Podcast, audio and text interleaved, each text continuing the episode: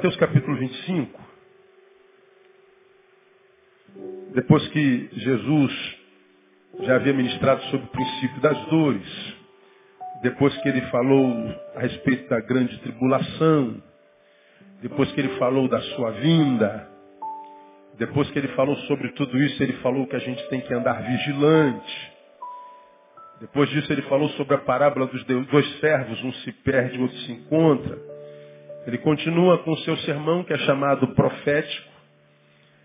Cita a parábola das dez virgens, que não estavam todas preparadas para a volta do noivo. E ele fala que o noivo vem, pega algumas despercebidas e elas perdem o noivo, perdem a vida. Depois que ele fala sobre isso, ele então fala sobre a vida eterna e sobre o castigo eterno. Ele fala sobre a eternidade. Um assunto que não está mais em moda.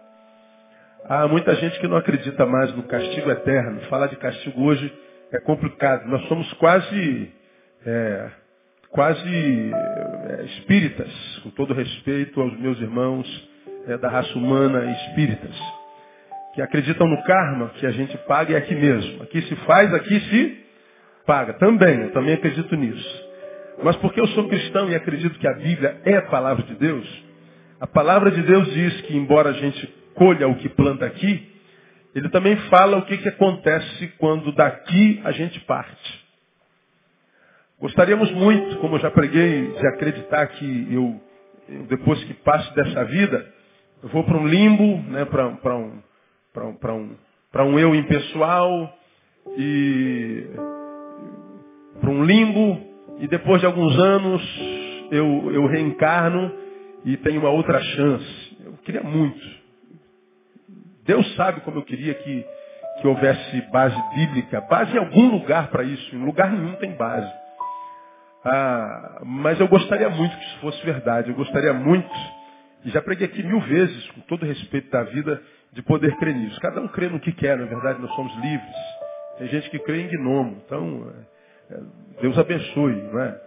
E que apareça um na tua cama essa noite, para te consolar. Ah, é um direito seu. É, cada um acredita no que quiser. Ah, nós cristãos resolvemos acreditar na Bíblia.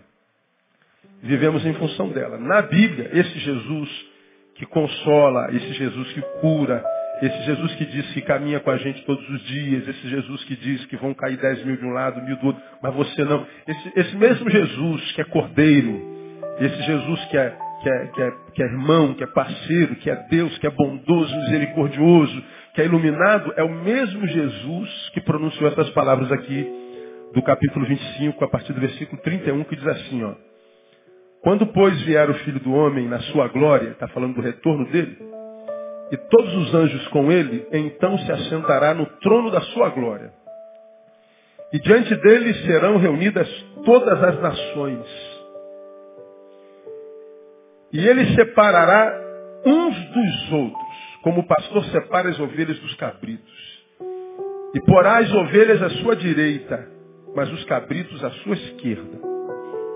Então dirá o rei aos que estiverem à sua direita: Vinde, benditos de meu Pai, possui por herança o reino que vos está preparado desde a fundação do mundo. Aí você pula um pouquinho e vai lá no 41. Então dirá também aos que estiverem à sua esquerda: Apartai-vos de mim, malditos, para o fogo eterno preparado para o diabo e seus anjos. Veja, o fogo não foi preparado para gente. Mas há um grupo de gente para o qual ele está dizendo, não sou eu, apartai-vos de mim. Para esse fogo que não foi nem preparado para você. Deus não nos criou para a separação dele eterna. Não foi para isso que Deus nos criou. Deus nos criou para andar na presença dele em intimidade pelos séculos dos séculos. Mas ele está dizendo que vai chegar um dia que ele vai julgar as nações, todas. Todos nós haveremos comparecer diante dele, ele vai dizer, apartai-vos de mim, ou vinde benditos de meu Pai, ah, vinde, e outros apartai-vos de mim, malditos. Para um diz, possui o reino que vos está preparado desde a fundação do mundo, e vocês apartai-vos para o fogo eterno. Uma palavra antipática, eu não gosto desse negócio. Mas muda o que se eu gosto se eu não gosto? Muda nada. É o que está escrito. Isso é o que está revelado. Esse texto fala sobre o juízo eterno, salvação e perdição. Fala sobre o pós-vida. Está aqui. Agora, ele revela que há dois destinos, salvação e perdição. Aproximação eterna e separação eterna dele. Agora, ele está falando do juízo. Agora, baseado no que? Ele dirá, vinde ou apartai-vos. Aí a gente vê isso aí no versículo 35. No 35 está escrito assim. Está justificando aqueles para os quais ele dirá, vinde. Porque tive fome e me deste de comer. Tive sede e me deste de beber. Era forasteiro e me acolhestes. Estava nu e me vestistes. Adoeci e me visitastes. Estava na prisão e fostes ver-me. Por que, que o Senhor está dizendo, vinde, toma por herança o reino que vos está preparado desde sempre? Porque ah, vocês me viram necessitados e vocês supriram minhas necessidades. Bom, para aquele grupo que ele disse, apartai-vos, ele também está dizendo, por que, que o Senhor está dizendo, aparta-te para nós? Simples, você vai lá no versículo 42, ele explica, porque tive fome e não me deste de comer. Tive sede, não me deste de beber. Era forasteiro e não me acolhestes. Estava nu e não me visitastes. Enfermo e na prisão e não me visitastes. Por que, que nós estamos sendo apartados do Senhor para todo sempre? Porque vocês me viram necessitados, necessitado e vocês não me supriram necessidade. E poderiam tê-lo feito. Mas o seu egoísmo foi maior. Esse espírito de miséria foi maior. A sua indiferença foi maior. Você poderia tê-lo feito, mas não fez. Estava diante de você fazê-lo. Não fez. Era uma possibilidade tua fazer o bem, você escolheu não fazê-lo. E ele diz mais adiante, aquele que sabe fazer o bem e não faz, comete pecado. E aqui está uma reflexão, irmão, que a gente precisa fazer por esse tempo, porque nós evangélicos temos mania de chamar quem não é crente de pecador, de ímpio. Ah, o pecador vai para o inferno e a gente acha que só vai para o céu quem é crente, só quem é membro da igreja batista vai para o céu. A gente acha que pecado é só adultério, pecado é só matar, é homicídio, pecado é só roubo. A gente acha que pecado é só na carne.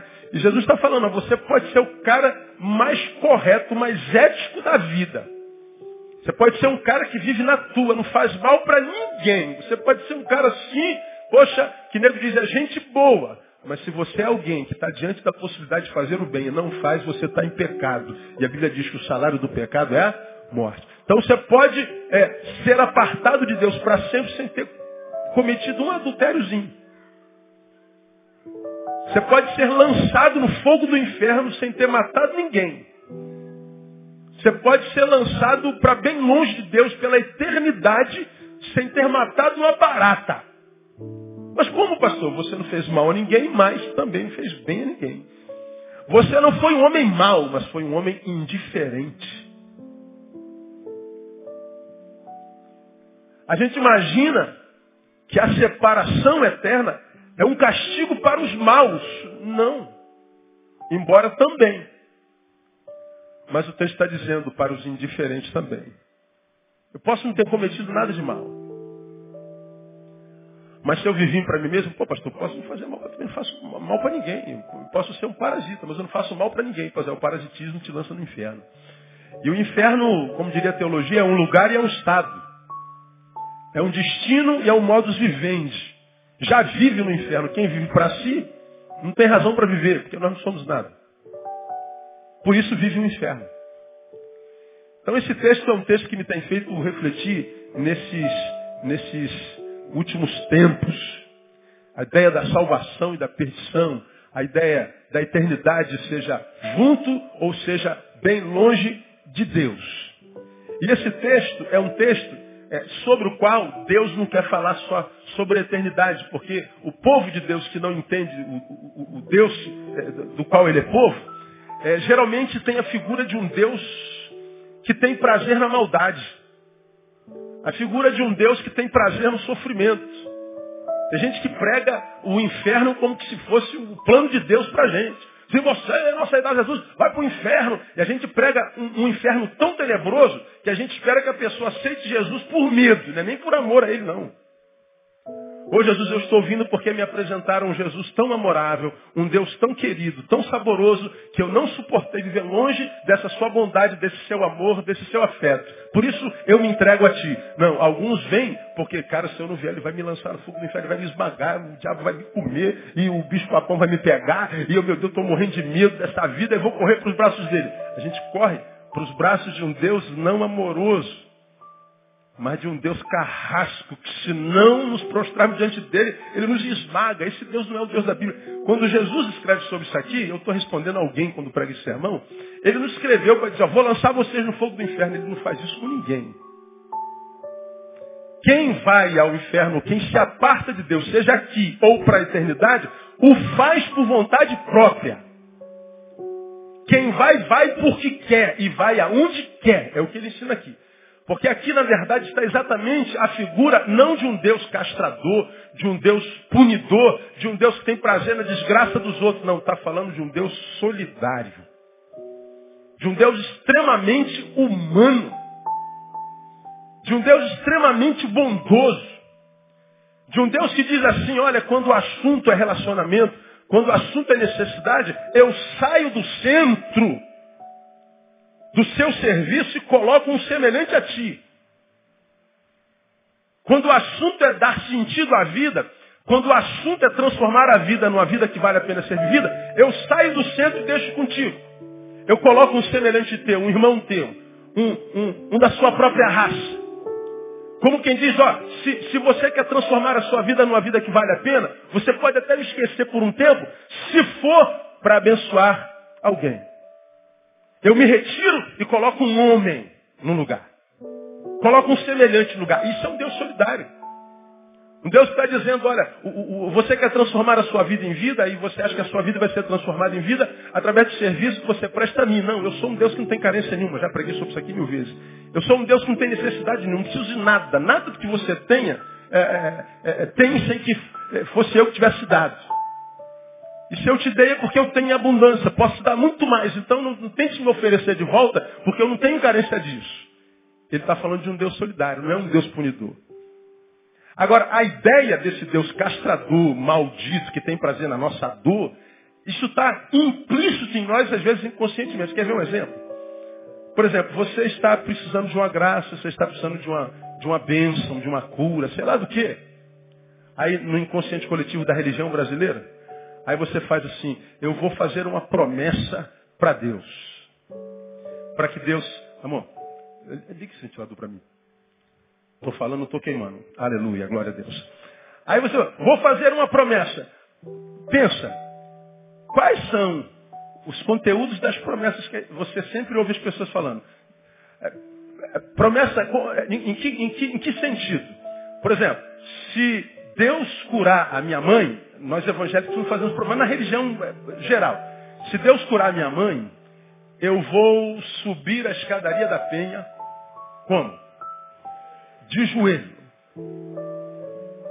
Aí eu fico pensando, cara, põe-te de joelho e anda 10 metros de joelho para você ver uma coisa. Agora, tu imagina você subindo um milhão de degraus, você vai chegar lá em cima com o joelho como? Diga para mim. Arrebentado. A gente fala assim, você acha que Deus tem prazer em ver teu joelho arrebentado, desgraçado? Da onde nós tiramos a ideia de que Deus quer meu sofrimento?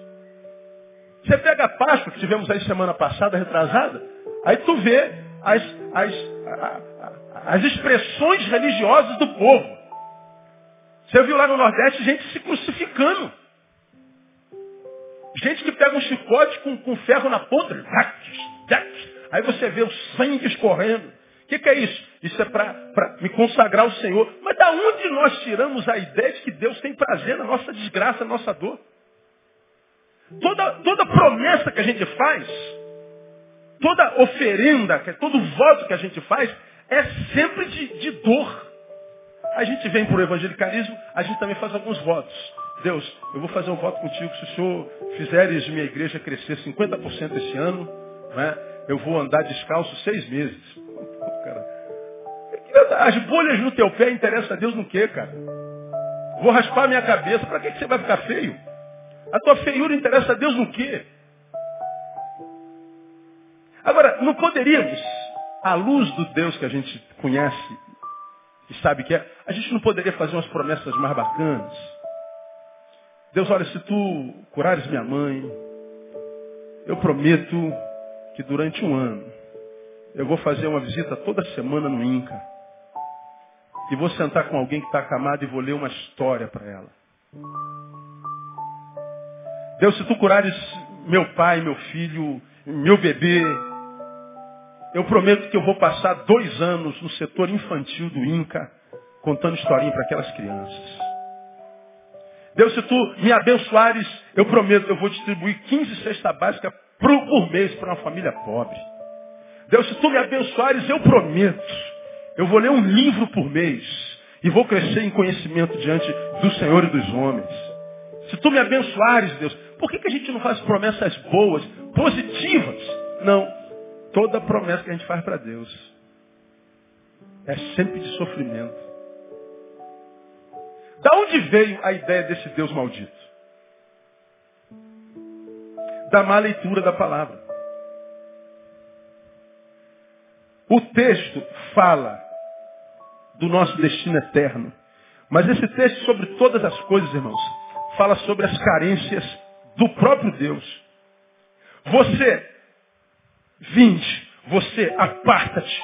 Mas por que, que eu venho e ele não? Porque você, quando me viu com fome, me deu de comer, quando me viu com sede, quando me viu preso, quando me viu forasteiro, você me acolheu, você supriu minhas necessidades. Ele não.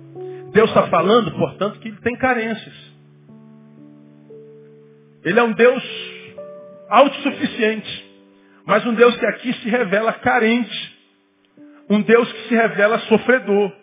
Não um Deus que produz sofrimento, mas um Deus que se revela sofredor. E qual é o sofrimento de Deus? Quais são as carências de Deus? As carências de Deus são as carências dos seus filhos. Deus está dizendo que sofre quando eu sofro, Deus está dizendo que sofre quando você sofre, Deus está dizendo que é solidário. Mas Senhor, quando é que eu te vi? Vamos lá, vamos ao texto de novo. Aí você vai lá no versículo 37, veja lá. Então os justos lhe perguntarão, Senhor, quando te vimos com fome e te demos de comer? Ou com sede e te demos de beber? Quando te vimos forasteiro e te acolhemos ou nu e te vestimos? Quando te vimos enfermo ou na prisão e fomos visitar-te? E responder-lhes-á o rei. Em verdade vos digo que sempre que o fizestes a um desses meus irmãos, mesmo dos mais pequeninos, a mim o fizeste. Jesus está reunido no meio de um, de um grupo de pessoas Aí os, os, os, os, discípulos, quando é que nós te vimos nu? Ó oh, rei, quando é que nós te vimos nu? Aí o Ed é Jesus, o Ed aponta assim para os pequeninos, bota a mão no ombro de alguém e fala assim, ó, quando vocês fizeram qualquer um desses pequeninos, mais simples que fosse, vocês fizeram a mim mesmo. Quando vocês suprem a necessidade do próximo, vocês suprem a minha. Quando vocês fazem para o semelhante, fazem a mim. Ao mesmo passo que aqueles para os quais ele disse, apartai-vos, perguntam, mas quando é que nós tivemos nu e não te vestimos com fome? Pois é, quando vocês não fizeram a qualquer um desses meus pequeninos, vocês deixaram de fazer não a eles, a mim. E por que, que quando a gente não faz o próximo, não faz a Deus? Por causa do Deus que é solidário à nossa carência. Isso traz ah, implicações tremendas, e uma delas é que ninguém que sofre, está sozinho no sofrimento. Deus está solidário na tua dor, no nome de Jesus. Eu sei que, é, se Deus colocou essa palavra na minha boca, Ele trouxe um par de ouvidos para ouvir. Portanto, eu sei e tenho certeza que há gente aqui nessa noite, ou lá no site, no mundo, que quem sabe está solitário na sua, na sua dor. Talvez esteja do lado de um milhão de gente, mas essa gente é com a gente com a qual a gente não tem empatia, não tem sinergia, então a gente sofre só. E mesmo a dor da solidão no meio da massa. Deus está dizendo assim, olha filho, se você está sofrendo, eu quero que você saiba que eu sou solidário à tua dor. Você não está sofrendo sozinho. Diga para quem está do seu lado, você não está sozinho de jeito nenhum. Mas às vezes parece, né? Parece. Mas é só aparência, você não está sozinho. Vira e mexe, Deus traz um, um, um, um, foco de esperança, uma, uma faísca de esperança, ele vai nos abençoando. Então aqui, irmãos, nós aprendemos ah, nessa introdução e, e, e, aprendemos outras coisas. Estamos falando de um Deus carente. Quais são, qual, qual, quais, quais são as carências de Deus? As carências de Deus são as carências das suas próprias criaturas. Fala de um Deus extremamente solidária, de um Deus solidário, de um Deus empático, de um Deus humano. Eu tenho um sermão lá, no site, ou no YouTube, você pode achar, tem milhares de sermões meus lá, que eu falo, o lado mais bonito da divindade é a sua humanidade. Qual é o lado mais lindo da divindade? A sua humanidade. Que é o lado com o qual nós nos identificamos. Com o divino a gente tem pouca coisa em comum. Porque o divino, diz o texto, ele discerne o que o cara está pensando, o que está no coração dele. Ele sabe o que vai acontecer no futuro, ou o que vai acontecer comigo já está para acontecer, ele já está chegando. Aí chega Judas, dá um beijo nele. Jesus sabe que ele vai morrer, que ele vai ressuscitar o terceiro dia, já está tudo escrito. Então ele já sabe do futuro e nós, nós não sabemos nem do presente direito. Então a humanidade que nos limita em Jesus também limita e essa limitação nos torna mais iguais. Portanto, quando Jesus foi homem, ele passou fome, sabe o que, que a gente sente, o que, que passa pelo estômago de quem não tem nada dentro. Jesus conhece a dor de quem foi traído pelo melhor amigo, aquela pessoa que ele chamou para estar perto de si. Quantos gostariam de estar ali do lado de Jesus, vê-lo face a face, ser testemunha ocular dos seus feitos, dos seus dizeres e não tiver esse privilégio. Ele chamou alguns a dedo. E a despeito de ter dado esse privilégio a doze, os doze lhe traíram. Primeiro Judas, o entregando. E depois os onze, com medo, por covardia, também o abandonaram. Jesus sabe o que, que você passa, irmã, quando você é traído, quando você é traída. Deus sabe o que, que acontece no nosso coração quando nós somos apunhalados. Por isso, diferente do que a gente ouve muitas vezes, quando a gente está esmagado pela dor, a gente começa a ser deformado de adorador para murmurador. A gente imagina que porque eu murmurei, Deus vai acabar de me esmagar. Não. Deus entende. Ele sabe que a dor muitas vezes faz com que a gente produza coisas que a gente não quer produzir. Ele é solidário. Solidariedade parece que vai fenecendo. Quando a gente, mesmo percebendo que estamos sendo deformados, não interceptamos esse processo de deformação. Nós continuamos murmurando, nós continuamos maldizendo, nós continuamos eh, nos rebelando. Me arrumava para vir para cá estava passando o filme que todos nós já vimos. Ah, ah, todo, como é que você sabe que eu ia falar desse filme? Vocês viram também? Estava passando aonde aquilo? Canal aquele? A Globo. Ah, então tá. Estava passando todo poderoso. Aí tá lá com aquele camarada, o é isso aí que você falou, né? O camarada começou um dia azarado. Ele imaginou que ia se tornar âncora do jornal de trabalho. Ele está todo bobo, já para entrar no ar, vai, vai, vai me anunciar. Aí anuncia o inimigo dele. E ele tem um surto no ar, ele começa a murmurar, a maldizer, e blasfemar, e tal, e, e nossa, ele fica doido. Aí na próxima cena, os seguranças da televisão jogando ele lá fora. Buf! E joga a caixa dele, como quem diz, demitido. Você já reparou que em filme americano, todo demitido sai com uma caixinha na mão. Não é verdade? Nunca é uma bolsa, um saco, é sempre uma caixinha. E ele vai, a caixinha vai em cima dele. E ele vai saindo, aí tem um mendigo lá sendo espancado pelo outro. E ele vai, rapaz, não faz isso com o mendigo, não. Aí o pessoal, vambora, vambora, vambora. Ele saiu, aí ele entrou numa de zoar, é mesmo, corre mesmo, corre mesmo. Aí o que, você falou? Eles voltaram deram uma surra nele. Aí o dia está piorando. E ele, ele, ele, ele vai para casa, daqui a pouco ele bate com o carro, daqui a pouco o pé dele é enfiado numa poça, ele suja a calça, e, e foi tudo dando errado, tudo dando... E ele começa a murmurar, blasfemar, reclamar, e aí tem sempre o culpado. Quem é o culpado? Deus. Esse Deus sarcástico, que não nos ama, esse Deus tétrico, traidor, esse Deus sem vergonha, que não cumpre a sua palavra, é Deus, e a gente começa a ser deformado, deformado, deformado. É exatamente o que acontece com a gente.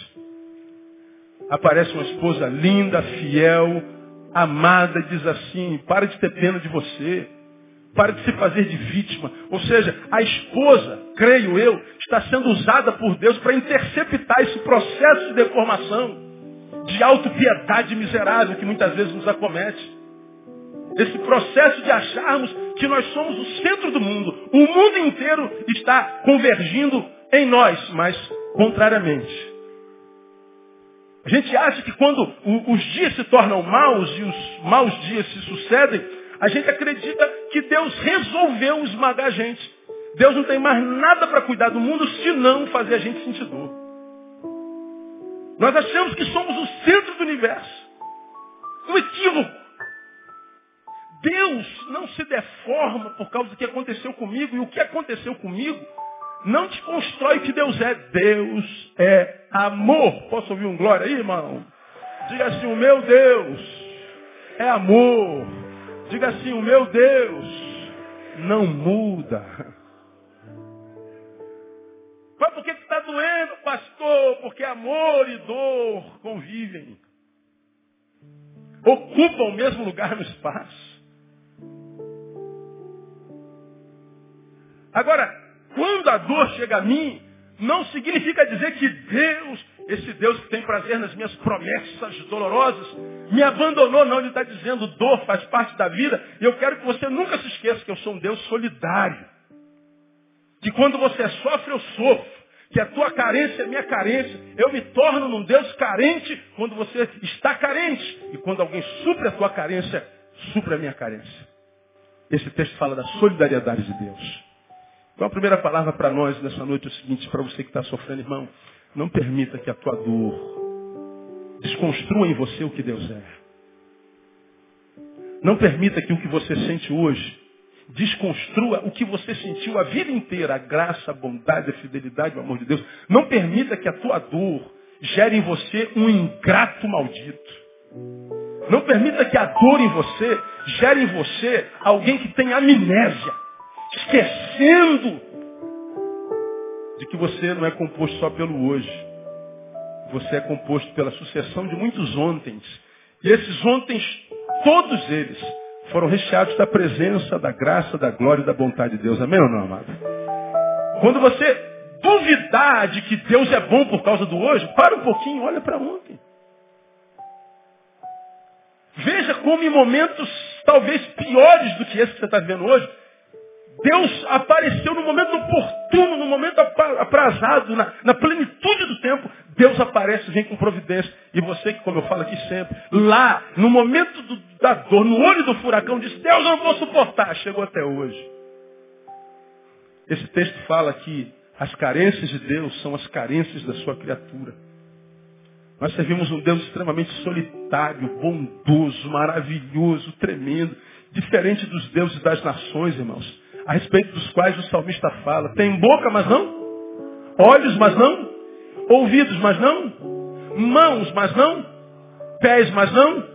E diz assim, ó, tornem-se semelhantes a eles todos os que o adoram. Sabe o que, que o salmista está dizendo? Que nós nos tornamos um ser que é a proporção do Deus que adora. Quem adora um Deus morto vive uma vida de morto. Agora, como é que é o nosso Deus? Diga, meu Deus é um Deus vivo. Portanto, a tua vida vai ser uma vida viva até o fim da vida, no nome de Jesus. Você tem direito a isso em Cristo Jesus, irmão. Isso é promessa de Deus. Não permita que essa angústia deforme você.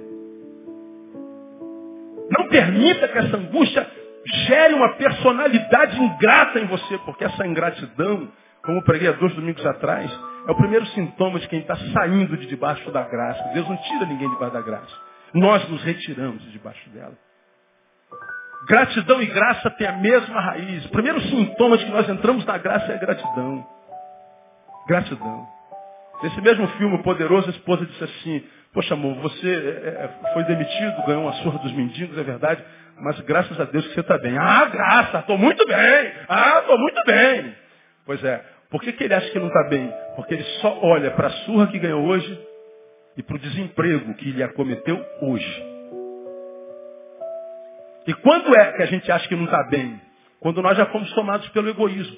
Porque o dia que você estiver ruim, mas ruim, se você olhar para trás, irmão, você vai ver que em toda a tua ruindade tem uma fila de gente que adoraria estar no teu lugar. Você está aqui e fala assim, pô, meu salário é uma M, pastor. Salário é uma mediocridade, é uma miséria. Pastor, meu emprego é uma desgraça. Pede demissão. E pergunta lá o chefe do departamento pessoal qual o tamanho da pilha de currículo que tem lá esperando uma vaga. Pergunta lá. Sai aí na rua e pergunta, você gostaria de ganhar essa desgraça de salário que eu recebo? Pelo amor de Deus. Ele mataria pelo que você recebe. Você diz que a sua casa é uma desgraça, porque tem aquela goteira lá na, na cozinha. Aí você maldiz por causa da casa. Você murmura por causa da casa. Teu carro é uma praga. Eu me lembro do primeiro carro que a gente teve. Lembra do primeiro carro? 1977, uma Fiat 147. Fiat, fiz a idiotice, agora toma. Fiat. Agora veja, eu pastor em bom sucesso, com uma filha nas costas, pequena de colo, trabalhava no Leblon, morava na Tijuca, pastoreava em bom sucesso, dava volta ao mundo. Aí eu segurava a bolsa porque a gente passava o fim de semana na igreja, André com a criança, e depois do culto à noite a gente ia para Tijuca, morava no Seminário do Sul, e quem conhece o Seminário do Sul é chamado de colina. Tem aquela colina assim, ó. Falei, meu Deus, chegar aqui foi fácil, agora lá em cima. Cansado um dia todo. Aí Tamara na garupa, dormindo, e André com a bolsa, e nós íamos. Falei assim, ai Deus, eu me lembro dessa oração, meu Deus, dá um carrinho pra gente. Olha o carro, aqui, ela lembrou. Como é que era o carro? precisa nem ter porta, basta andar. Deus não precisa porta, não precisa nada, ele só precisa andar. É como aquela casinha que quem não tem casa, a gente, a gente quer até aquela casinha. Era uma casa muito engraçada, não tinha teto, não tinha nada, ninguém podia fazer porque menino. Então, a casa não tem nada, mas para quem está debaixo da ponte, essa casa serve. Aí a gente, Deus, subir na colina, ou então dentro do ônibus de bom sucesso para lá. Oh, Deus, qualquer carro, Senhor. Qualquer... Olha, pode ser o Fusquinha 38. Ah, que ande, que tira andando, Senhor. Aí depois de alguns anos, nós compramos a Fiat 147, custou 100 cruzeiros. Meu pai deu 50 cruzeiros e a igreja deu 50. Ainda parcelamos em, até Jesus voltar. Aí compramos uma Fiat 147, 77. 1990 isso. E a Fiat 147, quem já teve aquilo, lembra que a bobina era lá embaixo, né? Irmão, choveu. Tu passa na rua molhada, a água sobe na bobina, molha, o carro para. O carro não era prova d'água. Se choveu, você não pode usar o carro. Aí chovia, a gente chamou, vamos para bom sucesso. E cara, vamos de carro, não vamos? Não, tem que levar o carro para andar na chuva.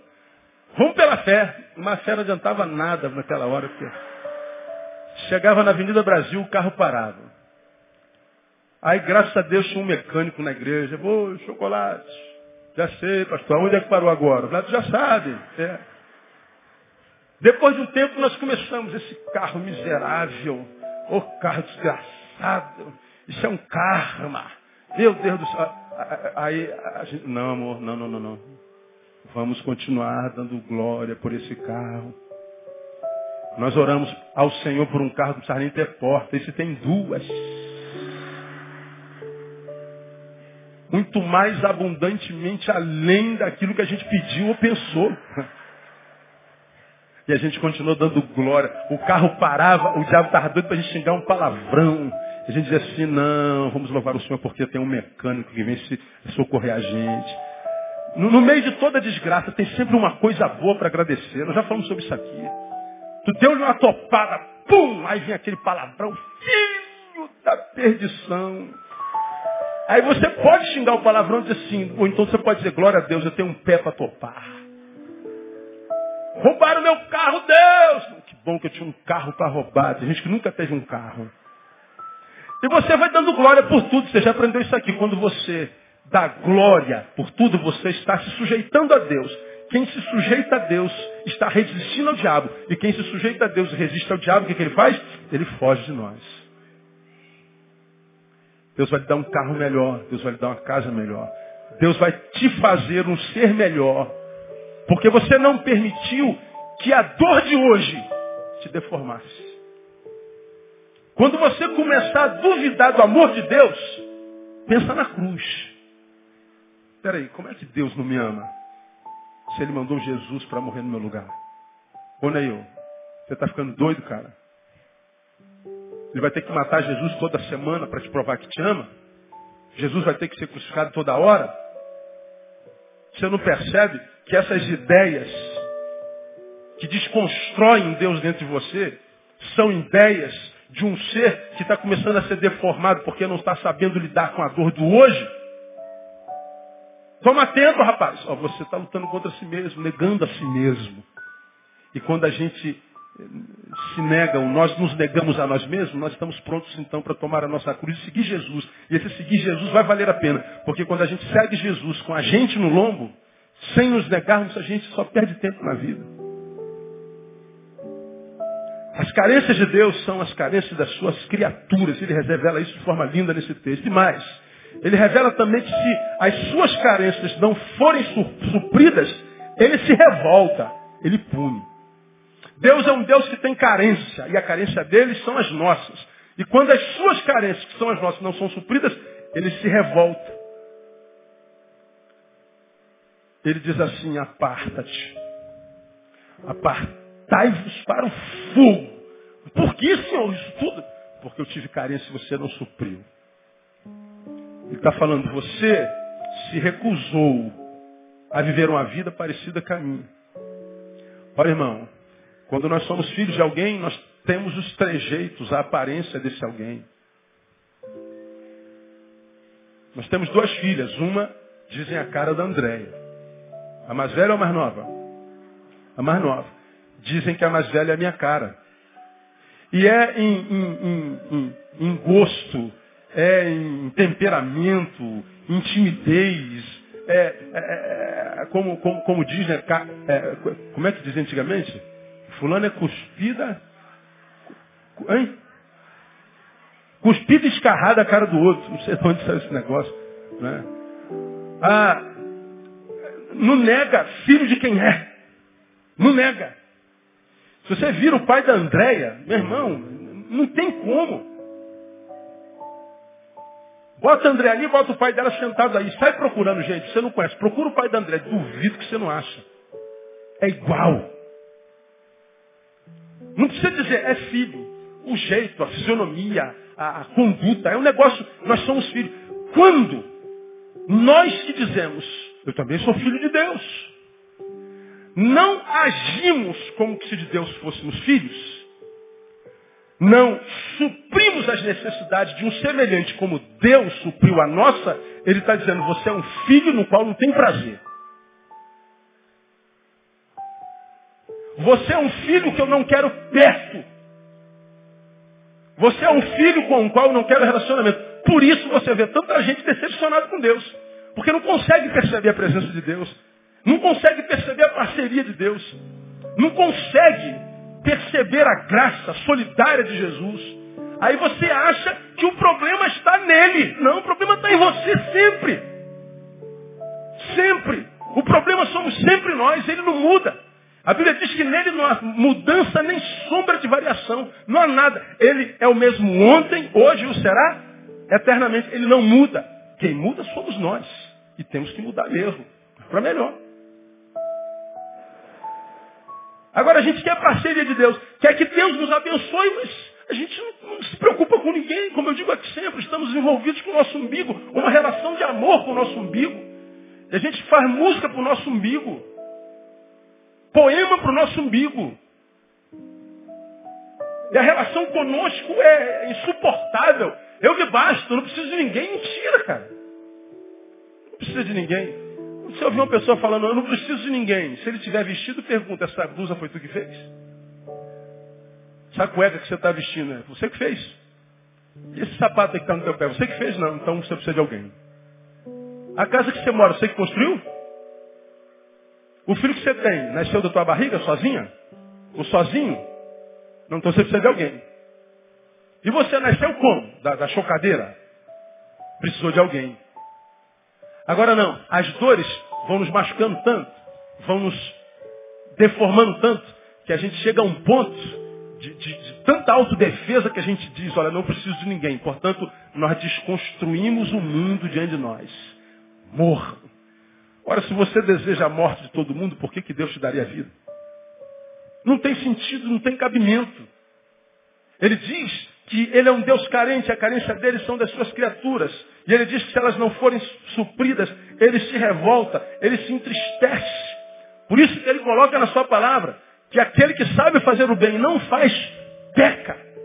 E o pecado blinda o céu, de modo que ele não nos ouça. Está lá em Isaías.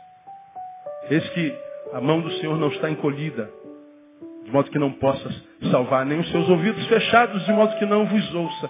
Mas os vossos pecados fazem separação entre vós e o vosso Deus, de modo que ele não vos ouça. Deus continua o mesmo, mas o nosso céu mudou. Mudou por quê? Por causa das energias que nós produzimos. Citamos no domingo passado sobre a egrégora, lembra? Das energias que a gente produz sobre a gente, dependendo dos ajuntamentos nos quais nós estamos. E blindam. Blindam o céu, de modo que o que Deus derrama sobre nós, sobre nós não caia. Imaginemos que, que, que o meu céu, o céu do indivíduo Neil, o meu céu individual, virou um céu de bronze. Mas é só sobre mim. Deus faz chover. E aí o que Deus derramou sobre todos cai sobre o céu de bronze e escorrega para o lado, cai aqui, cai aqui, cai aqui, cai aqui, e eu vou andando, mas só não cai em cima de mim. Guarda-chuva, né, que impede a graça. Só não cai em mim. A gente está vendo que Deus está abençoando, que Deus está curando, que Deus está fazendo. Nós estamos vendo a bondade de Deus espargida, eh, se multiplicando. A gente vê no meio desse mar de loucura, gente reinando em vida, gente querendo viver 200 anos. A gente diz, a vida não presta porque você está olhando com os teus óculos. Mas veja do lado, tem gente que está dizendo, meu Deus, eu quero morrer com 1.500 anos. Eu quero viver muito, eu, tô, eu não gosto nem de dormir, que é para não perder tempo. Igual criança. Criança não gosta de dormir porque perde tempo. Ele quer brincar, ele quer viver. Agora, por quê, irmão? Porque o céu está tá aberto, está sendo derramado. Ah, uma ovelha querida me mandou uma entrevista do, do, Rubens Alves, uma entrevista que eu já vi, que ele já deu já há muito tempo, mas me mandou, já não lembrava dela. Aí perguntaram para Rubens Alves, ah, o que, é felicidade? Aí ele falou, felicidade, felicidade existe. Ele citou um outro filósofo, Bachelard, e dizendo que ele disse, o que existe são felicidades. Felicidade não, felicidades. São momentos aproveitados no dia. Que no aproveitamento dessas felicidades fazem o dia valer a pena ou não. E aí ele deu um exemplo. Você quer um exemplo de felicidade? Aí eu fiquei esperando a profundidade do filósofo. Aí ele fala assim, imagine-se num ônibus, te dá vontade de urinar. Só que falta uma hora e meia até você chegar na tua casa. Aí a vontade vai aumentando, aumentando. Aí você só vai, você vai cruzando a perna. Meu Deus do céu, como é que vai ser? Eu vou descer antes, tu não está aguentando. E a bexiga está estourando. Você, meu Deus do céu, todo mundo já passou por isso, não já? Meu não? Pois é. Aí você não está aguentando mais. Mas aguentou uma hora e meia, você sai correndo para casa. Aí quando você chega em casa, você abre, levanta a tampa do vaso e urina. O que, que você sente? Felicidade. Deu para entender felicidade? Não deu? Felicidade, o dia inteiro, trabalhando, final da noite você chega suado, cansado, fedido, com cheiro de cigarro, borracha de pneu, poeira, podre. Você tira a roupa no banheiro e liga o chuveiro com água quente. Me mata, Deus. Oh, Jesus. Dá para entender que é felicidade ou não dá? Dá. Todos nós temos momentos de felicidade no dia ou não temos? O que acontece é que nós não aproveitamos. Chega no final que porcaria de dia. Foi porque o dia foi só porcaria? Não, porque você não viveu as felicidades. esteve diante das possibilidades, mas não teve discernimento. Só olhou para as infelicidades. Só olhou para o agora. Está doendo então um dia mal. E quer que a vida sorria para você. Quer que Deus seja seu parceiro, que Deus te aplauda. Aí Deus não faz isso, a vida não faz isso, aí você fica mais revoltado ainda, achando que rebelião muda alguma coisa no mundo espiritual. Como que se Deus abençoa logo esse moleque, esse moleque está me enchendo o saco. Então abençoa logo. Deus não é assim não, irmão. Que move Deus em nossa direção não é murmuração, é fé. Fé é o combustível que move Deus até a nossa direção. Sem fé é impossível agradar o Senhor. E quando a gente não vive assim, ele se revolta. Deus é um Deus que tem carências e as suas carências são as nossas. Se eu, embora carente, estou diante de viver algumas felicidades, suprindo as carências de alguém, se eu não faço isso, eu não tenho Deus como parceiro, tenho Deus como inimigo quase. Aí ele diz que Deus é carente, que se é, é, é, as suas carências não são supridas, ele se revolta, e diz que eu posso supri-las. Eu posso. Mas por que, que muitos de nós não fazem, não fazemos? Por que, que muitos de nós é, se transformou, como eu digo sempre, num caçador de culpados, revoltados, mal amados? É o cara do Todo-Poderoso. Deus abandonou. Lá no filme, o, Deus ainda veio, né? Ó, você a partir de hoje sou eu. Aí foi um caos. Aí ele aprendeu que não adianta a gente tentar se transformar nem em Deus. A gente tem que continuar a ser a gente, mas a gente de uma forma diferente. Aí lá no finalzinho, depois de ter apanhado tanto, ter transformado a vida no caos, mesmo com tanto poder na mão, ele ainda que Deus descobriu que não adianta ser Deus, que a vida não melhora. O que muda a minha vida é quando eu me transformo em mim mesmo. Mas naquele eu que eu preciso ser, aquele eu que eu sou no coração de Deus, como eu prego sempre. Porque esse ser, essa personalidade, essa entidade que aparece na vida dos ingratos, essa entidade que aparece na vida dos que se consideram a história, essa personalidade, essa entidade que aparece na vida daqueles que se tornaram cegos por causa da dor, essa entidade Deus não conhece. Deus conhece a nossa essência.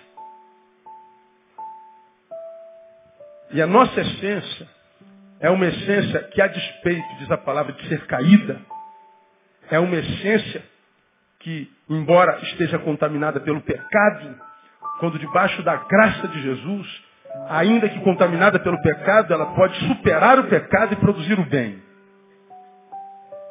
Ele disse numa outra instância, vós, que sendo maus, olha o que ele está falando da gente. Vós sois maus. Vós que sendo maus, sabeis dar coisas boas a vossos filhos. Ora, como que o mal pode produzir bem? Graça, milagre. Você pode estar mal, mal, ruim, ruim, mas ainda assim pode fazer o bem se você quiser fazê-lo. Mas ninguém faz bem a mim? Pois é. Então não faça bem a ninguém. Você continua sendo vítima do mal que te fizeram. Bom, quando você se transforma à semelhança dos teus algozes, portanto, um ser humano mal, se não mal, indiferente, você terá da vida o que eles têm. Preguei aqui há muito tempo atrás. Preguei quando da morte do João Hélio. Não foi o João Hélio que foi arrastado pelo carro? Que traumatizou, parece que aquele, esse crime foi o que desencadeou essa desgraça toda que a gente está vendo. Porque antes daquele crime nós não tínhamos visto um crime pior do que aquele. Depois daquele nós já vimos um monte. Aí o menino foi arrastado aquela barbaridade. Fiquei tão chocado. Ah, um dia ou dois depois eu peguei a moto e fui fazer o trajeto onde o menino foi arrastado. O sangue dele ainda estava na, na, rua. Dali da frente do, do, do Rec Mec até Oswaldo Cruz, sete quilômetros. A tia traumatizada, você se lembra? Eu citei isso aqui, aquela palavra impactou demais a igreja. Ela falou assim, prenderam, prenderam os assassinos, e ela disse assim, vamos fazer a mesma coisa com eles. Eles mataram meu sobrinho, eles arrastaram meu sobrinho. Vamos fazer a mesma coisa com eles, eu empresto meu carro. Ou seja, vamos fazer com eles o que eles fizeram com meu sobrinho. Eu estou chorando por causa do que eles fizeram ao meu sobrinho. Esses monstros. Aí eu digo, vamos fazer com eles a mesma coisa? Eu estou dizendo, eu me transformei neles. Mesmo que nós estejamos debaixo de um, de, de um conceito. Meu sobrinho não merecia, mas ele merece. É verdade, merecimentos são diferentes, mas a prática é a mesma. É como pena de morte. Eu estava numa faculdade bem pouco tempo atrás, menos de um ano, me pediram para ser representante religiosa de, um debate sobre pena de morte. Aí me perguntaram, pastor, o senhor é a favor da pena de morte? Eu falei, a, minha visão sobre pena de morte ela é dicotômica. De um lado, eu acredito que há pessoas que merecem a pena de morte. Os meninos que arrastaram João Hélio merecem a pena de morte. O menino que entrou na, na, na, na, na taça da Silveira já está morto, mas se não tivesse, merecia a pena de morte. O filho do reverendo Robinson Cavalcante, que assassinou o pai e a mãe, merece a pena de morte. Que depois que passou o efeito da droga, ele descobriu que tinha matado o bispo Robson Cavalcante e a mãe dele, o pai e a mãe, e disse, eu não me arrependo. Homem de Deus, merece a morte. Ah, então eu sou a favor? Não, não, calma, não cabei. Eu falei que é dicotômica. Ele merece a morte.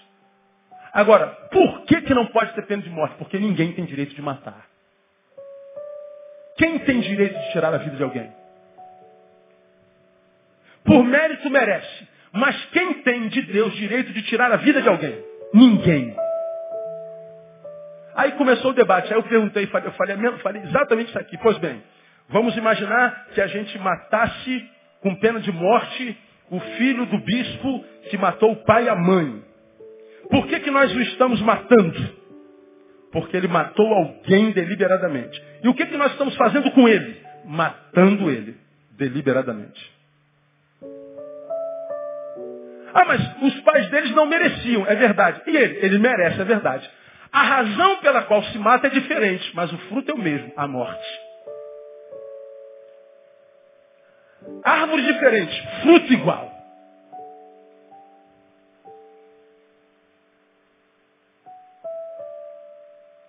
Quando a Bíblia diz que eu posso suprir as suas necessidades, ele está dizendo, Neil, você é mau.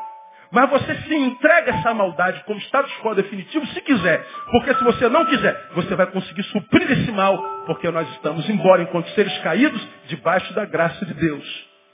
Como perguntaram a Ariovaldo Ramos algum, algum pouco tempo atrás, eu citei isso aqui do púlpito.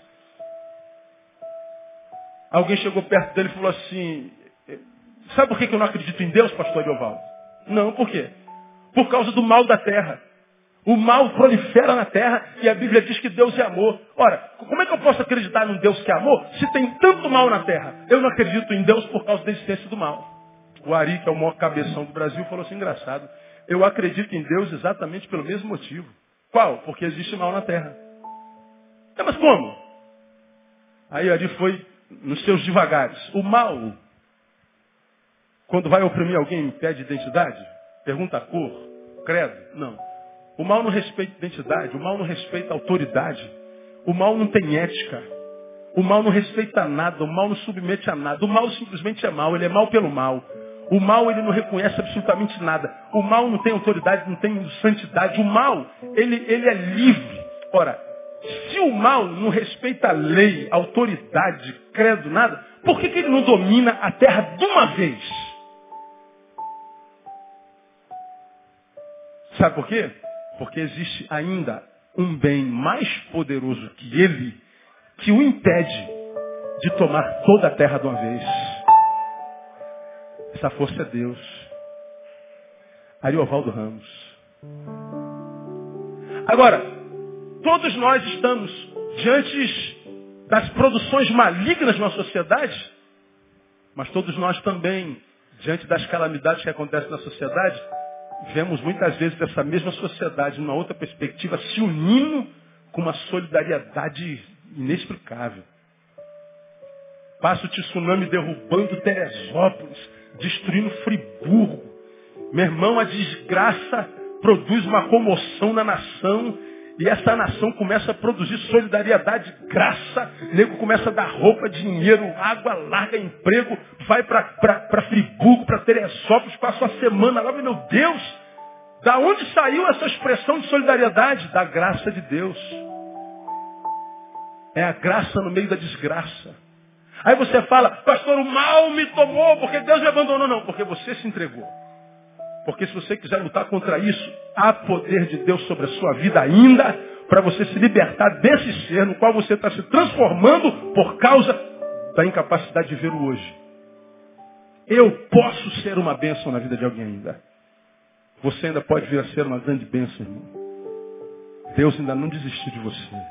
Diga para quem está do seu lado, Deus não precisa de você. Mas conta. Ele ainda conta contigo. Os planos que ele teve para você quando você nasceu continuam de pé. E ele ainda tem fé em você, embora quiçá você já tenha perdido a fé nele. Ah, pastor, eu não creio em Deus, não tem problema. Ele crê em você. E se você acreditar que ele crê, se você tiver fé na fé dele, nem dele mais, a, acontece. Eu termino. Deus é um Deus carente, e a carência de Deus é a carência das suas criaturas. E ele se revolta se elas não forem supridas, e eu posso supri-las, e eu supro. Se eu supro, eu sou generosamente recompensado. Se eu não supro, ele se revolta, aparta-te. Se eu supro, vinde. Aí nós evangélicos achamos que ele só desvinde para quem se tornou membro da Igreja Batista Betânia. Ele só desvinde para quem se tornou assembleiano. para quem virou evangélico. Aí eu e você vemos um monte de evangélico safado sem vergonha, que não vale nada, que diz que conheceu a Jesus e só mudou de religião. E a gente vê gente que nunca entrou numa igreja, que às vezes tem um amor pelo próximo invejável. Meu Deus, de onde vem esse amor? Como é que ele pode amar desse jeito se ele não é evangélico?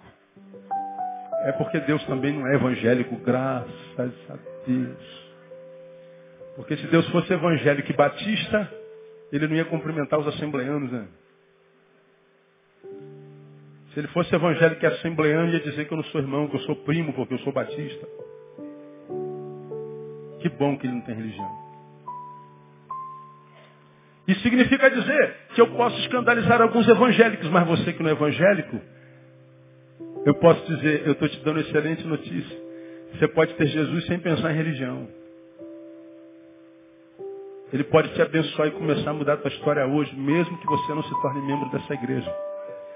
Mesmo que você nunca mais volte aqui, ele pode mudar a tua história e começar por hoje. que bom que Deus é assim, né, cara? Ele não precisa que eu venha à igreja para ele me abençoar.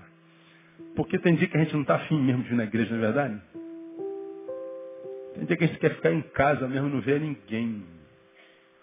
Tem dia que a gente não quer se encontrar com nada, nem com ninguém. Tem dia que a gente não quer falar nem com Deus, nem com a gente, meu.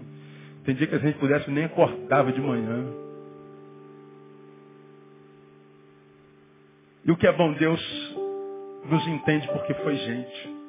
Ele já foi traído, sabe o que a traição pode fazer na nossa cabeça? Ele já foi apunhalado pelas costas. Ele sabe a dor do apunhalamento, dessa facada.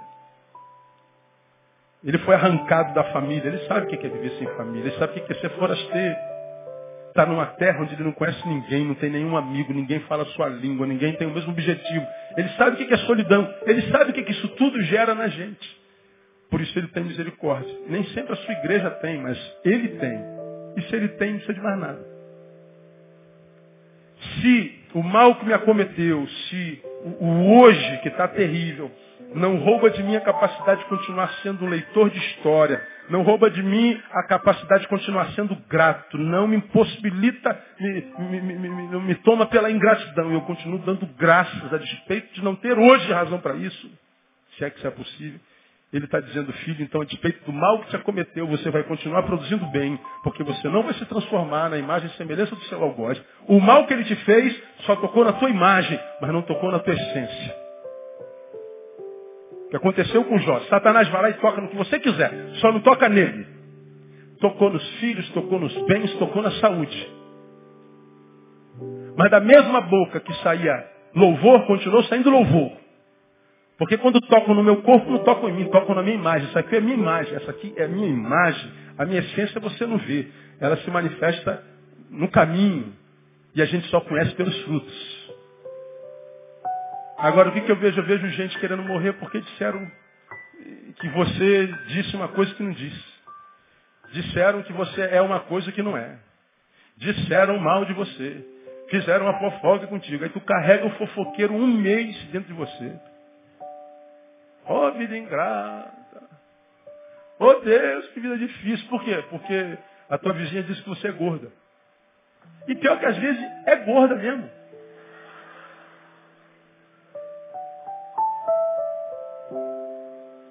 Aí quer que a vizinha morra, quer que a vida acabe, Deus me abandonou. A vizinha falou que você é gorda? Falou, você é gorda? Sou. Mas ela não tem direito de falar isso, pastor, porque ela veio aqui ontem pedir uma xícara de açúcar, eu dei. Sim, ela tem direito de falar o que quiser. Quem tem boca fala o que quer. Agora, quem tem ouvido, ouve o que quer também. E daí que ela disse isso? Te incomodou? Emagreça. Agora ela disse que você é gorda. Você é gorda? Não. Então é despeito, mano. Vê se gorda não é ela. Despeito, tem gente que inveja você, como eu preguei há poucos minutos atrás.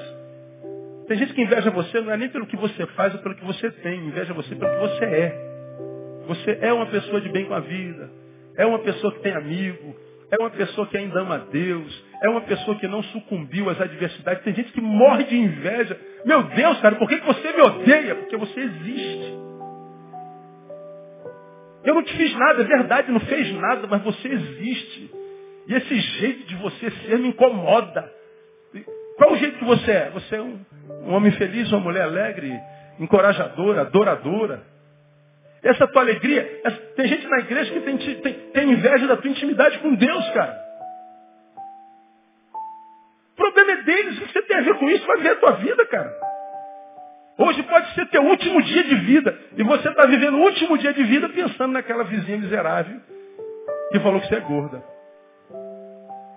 Pensando naquele irmão da igreja que, que disse que você disse uma coisa que você. Mas eu não disse nada, pastor. Não disse nada, então esquece. Mas pastor, está denegrindo a minha imagem. É só a imagem. É só a imagem. Mas você continua sendo o que você é. Deus sabe o que, que você é. E se você se prende na essência, não desperdiçando vida por gente que não vive, Deus vai sorrir para você, dar um sorriso largo dos céus e vai dizer, este é meu filho amado em quem me comprazo. Agora tu imagina, quando Deus se compraz contigo, o que, que ele faz contigo? Você acha que ele vai te deixar da mesma forma? Ah, não vai mesmo. Ele vai te arrancar daí desse buraco. Ou então, se ele não te arrancar do buraco, ele vai botar as flores dentro do buraco que você mais gosta. Ele vai botar uma cama king size dentro do buraco. Ele vai jogar outros filhos dele dentro do buraco para fazer companhia. Ele vai transformar esse buraco num buraco que antes era de dor, num, num lugar de, de passeio. Ah, pastor, agora o senhor exagerou. Exagerei? Vamos à fornalha. Livrou da fornalha? Não. Não. Foram para a fornalha, não foram? Quantos entraram? Quantos tinham lá depois? Ah, olha o que está lá no texto. Eram três, mas eu vejo quatro andando, passeando dentro da fornalha. Está lá o verbo passear. Um lugar no qual eu fui jogado para ser queimado, aviltado, morto, virou lugar do meu passeio virou meu playground. O lugar é o mesmo. Deus mudou por dentro. Quando eles saíram, diz o texto que eles não tinham nem cheiro de fumaça.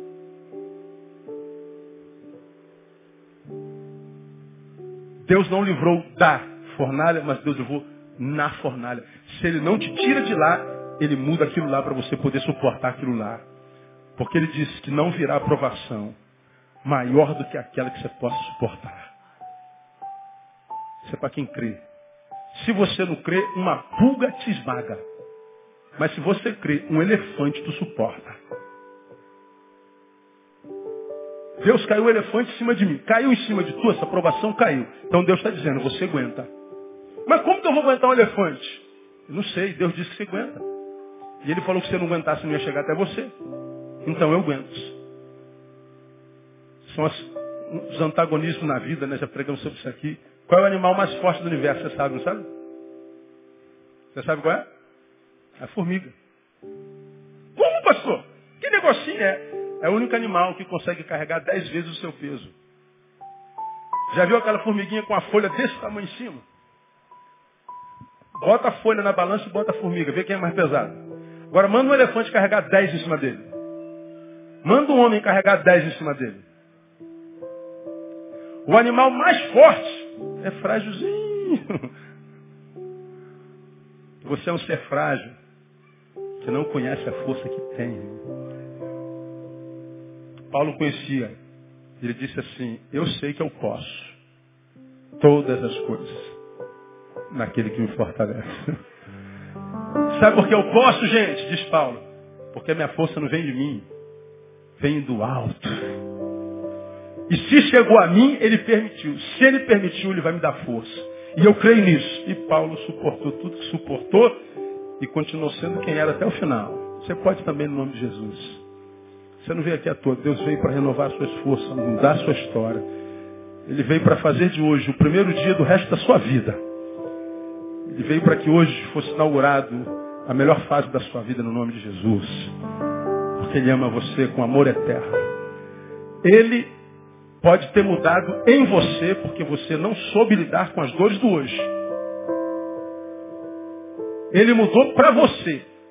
De você para ele, ele mudou. Mas dele para ti não continua. O mesmo amor, os mesmos sonhos, os mesmos projetos. Tudo que ele prometeu para você, a despeito daquilo no que você se transformou, continua de pé. Deus não desistiu de você. Aleluia. Dá uma catucada, Sandra. Dá para machucar. Ô, oh, mané, Deus não desistiu de você, não.